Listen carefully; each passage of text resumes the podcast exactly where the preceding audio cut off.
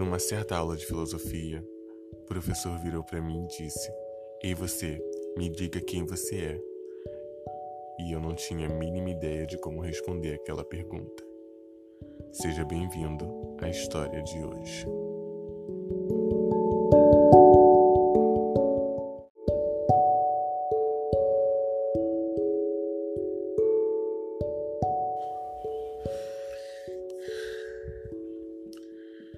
Responder essa pergunta pode ser uma tarefa muito difícil, até porque até eu não sei quem eu sou, sabe?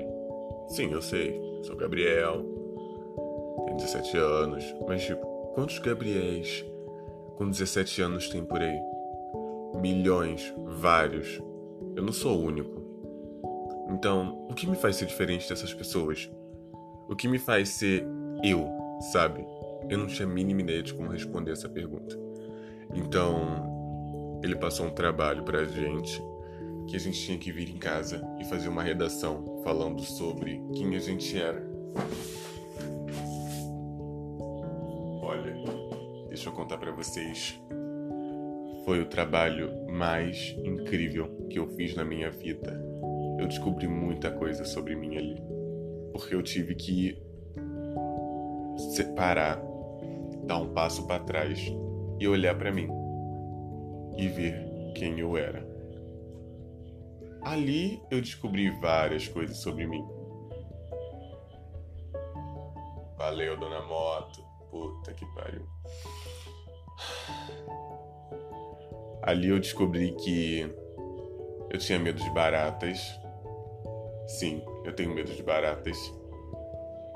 Senhora? Eu descobri que eu tinha medo do que as pessoas pensavam de mim. Eu descobri que eu era dependente das minhas amizades, que sem elas eu me sentia como se eu fosse um nada. Eu descobri que eu não gosto de me impor ou contrariar as pessoas que eu gosto para evitar conflitos. Cara, eu descobri que eu sou uma pessoa totalmente, em geral, passiva, que vive para agradar os outros. E isso não foi legal. Realmente, não, não foi legal. Tipo, eu deixava de fazer coisas que eu gostava ou que eu me sentia bem só porque a outra pessoa que eu estava perto não gostava. Que foi o que eu disse no primeiro podcast. Aquela questão de amizades e amizades. Porque a amizade verdadeira é aquela que, mesmo com seus defeitos, ela continua com você. Eu tenho uma amiga que é assim. Por mais que a gente brigue, se desentenda, fique anos sem se falar. Eu já fiquei um ano inteiro sem falar com ela. Quando a gente voltou a conversar, nada nada tinha mudado. Na verdade, tinha até melhorado, que a gente tava com saudade. E nessa quarentena, então, todo dia a gente se fala, todo dia ela liga para mim ou eu ligo para ela e a gente fica às vezes nem falando nada, a gente só deita, fica quieto na presença do outro. E eu acho isso muito incrível.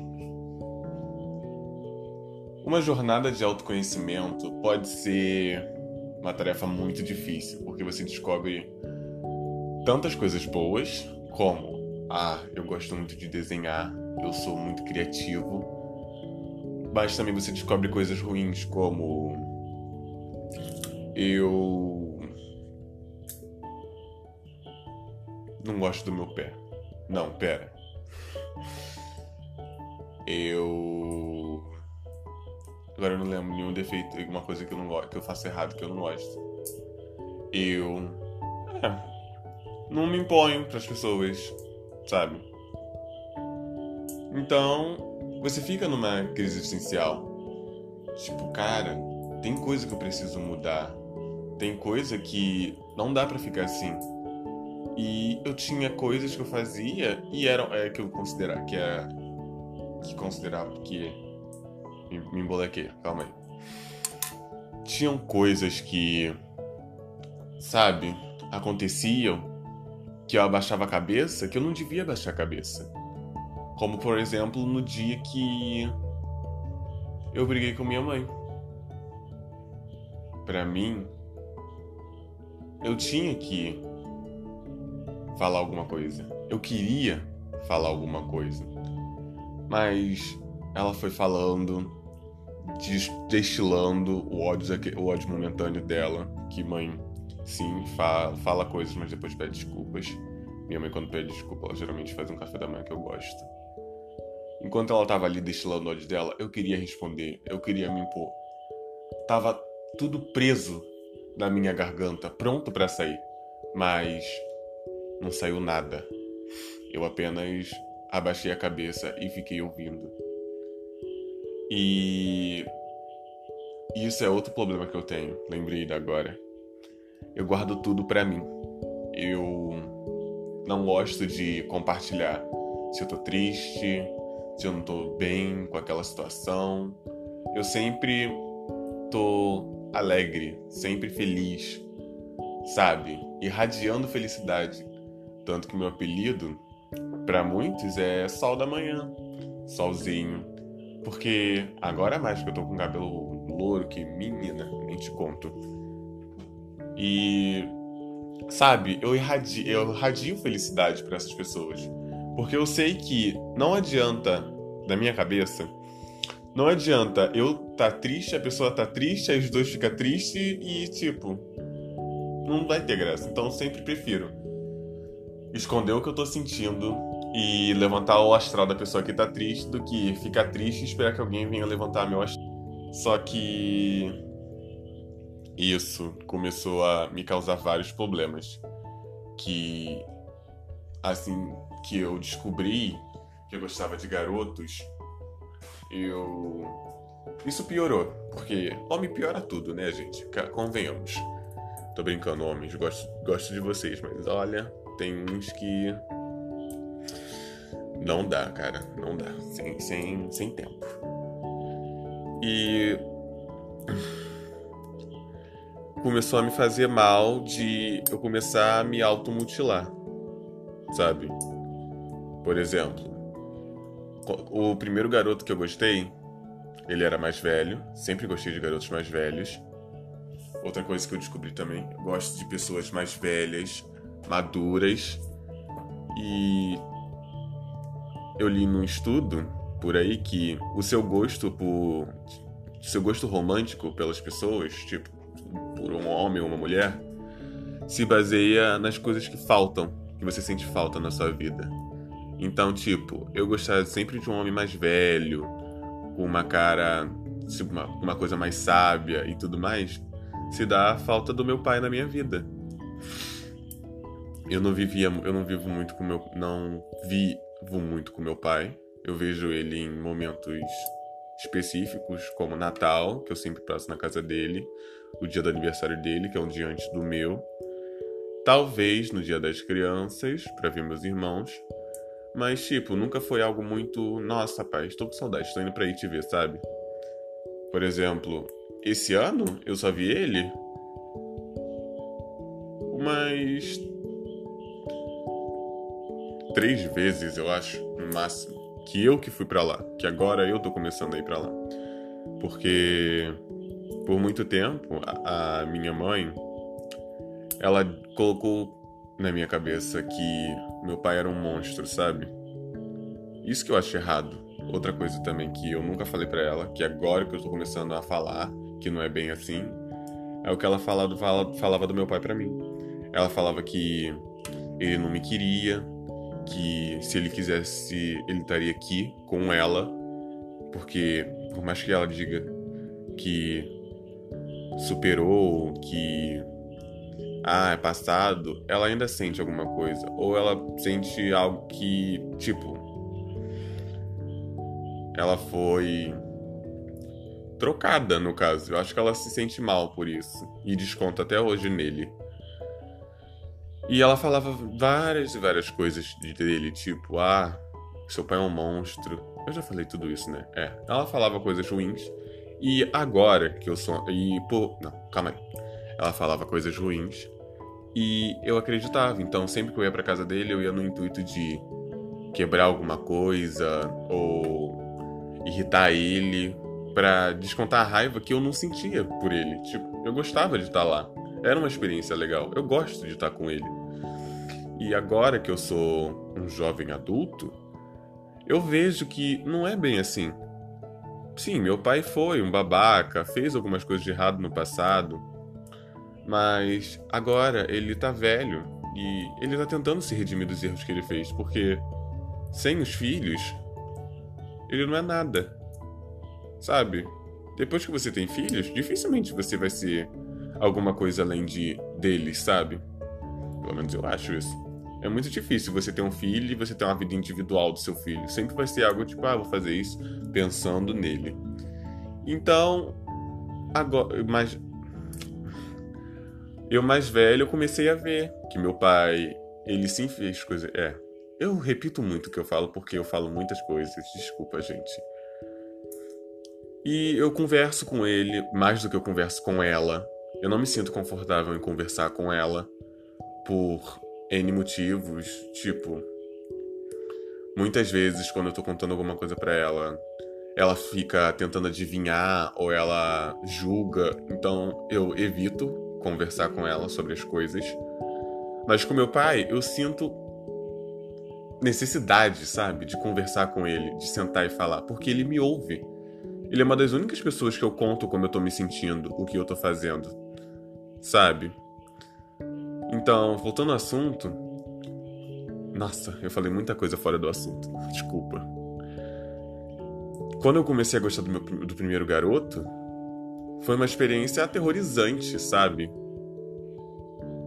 Eu não sabia por quê, nem como, mas eu gostava. Eu contei para minhas amigas e eu ficava às vezes eu ia falar com ele ou perguntar alguma coisa, sabe? Só para manter contato. E quando ele me rejeitou, eu me senti um lixo. Sabe? Eu me senti um nada. E isso começou a me fazer mal, porque nesse mesmo tempo que ele me rejeitou, eu perdi algumas amizades. Então, isso só me ajudou, só me piorou, só me ajudou só piorou minha situação. Então eu fiquei mais e mais triste, forçando cada vez mais um sorriso e juntando com tudo que estava acontecendo em casa, com a minha mãe ter sido demitida, super estressada com tudo, descontando em mim, eu comecei a me cortar. Eu sentia que eu era o problema, que eu era o culpado. Eu sempre pedi desculpa por coisas que eu não fiz. As pessoas erravam comigo, eu pedi desculpa. E começou a ficar cada vez mais forte que eu tive que ir num psicólogo, numa psicóloga, doutora Marta. Nossa. Se não fosse ela, talvez eu não estaria aqui hoje para vocês, gravando esse podcast.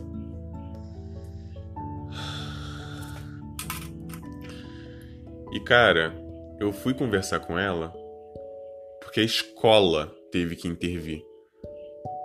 Que eles viram que eu comecei a ficar, sabe, eu comecei a murchar. Eu não era mais aquele girassol feliz, brilhoso. Eu era triste, cinza, sabe? E. Ai, droga. Eu não sei se dá pra ouvir a música do vizinho, mas. Eu vou fazer uma pausa e daqui a pouco eu volto.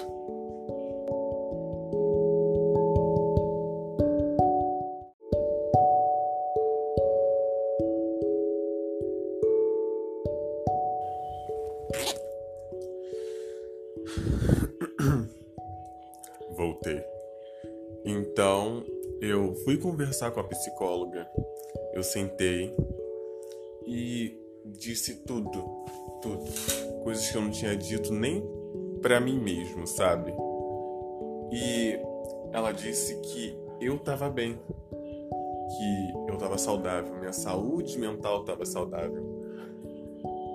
O problema eram as pessoas que eu estava me relacionando, familiares, amigos que não são amigos.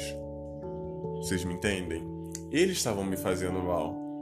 E que eu tinha que sim dizer quando não estava bom, quando eu não estava gostando, dizer sim o que eu pensava. E aquilo me fez me sentir bem, porque ela foi a primeira pessoa que virou para mim e disse que o problema não era eu, e sim o ao redor, porque em geral a sociedade adoece a gente muito, seja com é, exibindo um padrão de beleza perfeito, um corpo perfeito, um estilo de, de vestimenta perfeito. E são coisas que são impossíveis, impossíveis de se alcançar sem ter que deixar de ser quem você é, sabe? Então, muitas, muita coisa que eu fazia para tentar me encaixar em algum lugar, eu parei eu simplesmente disse: se eu não me encaixo aqui da forma que eu sou, eles não merecem que eu esteja aqui. Eu deixei de tentar agradar amigos meus. Porque, cara, a gente está numa amizade. É algo que tem que ser natural. A gente não pode forçar as coisas. Coisas forçadas não são legais de nenhum, nenhum jeito. Coisas forçadas não são legais. Eu, é muito melhor quando é uma coisa natural. Só simplesmente acontece, sabe? Você tá lá, você senta, você tá ouvindo uma música, aí um colega, uma pessoa ouve, tipo, ah, você gosta dessa música? Sim, eu gosto, sabe? Eu conheci ela que não sei o que, que não sei o que lá.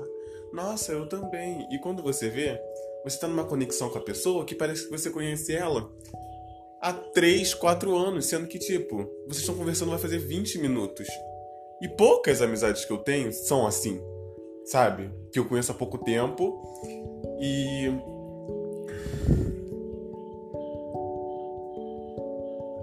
Parece que eu conheço vai fazer anos, sabe? É muito raro isso acontecer. Mas. O importante da jornada do autoconhecimento é você se conhecer, entender, se, ente se conhecer, se entender e saber quando. Quando? Quando o que, Gabriel? É. Saber quando é para ser. No caso, tipo, você saber quem é você. Que você não precisa mudar para ser legal. Que você é você. Isso já basta, sabe? Você não precisa ser você, mais fulano, mais ciclano, mais beltrano. Você tem que ser só você. E isso tem que bastar para as pessoas.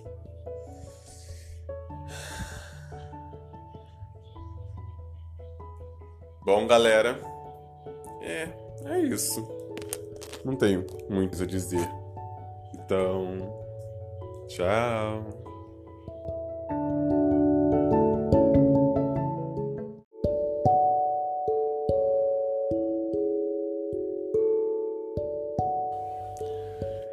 O mundo sempre espera o melhor de nós, e só podemos oferecer isso a ele se soubermos qual é o nosso melhor e melhorarmos o nosso pior. Quem vai fazer isso por nós a não ser nós mesmos? Se conhecer não é uma obrigação, mas sim uma forma de amar a si próprio. Sempre que você se perder, venha ouvir Noites em Claro, pois juntos vamos nos encontrar e voltar a caminhar.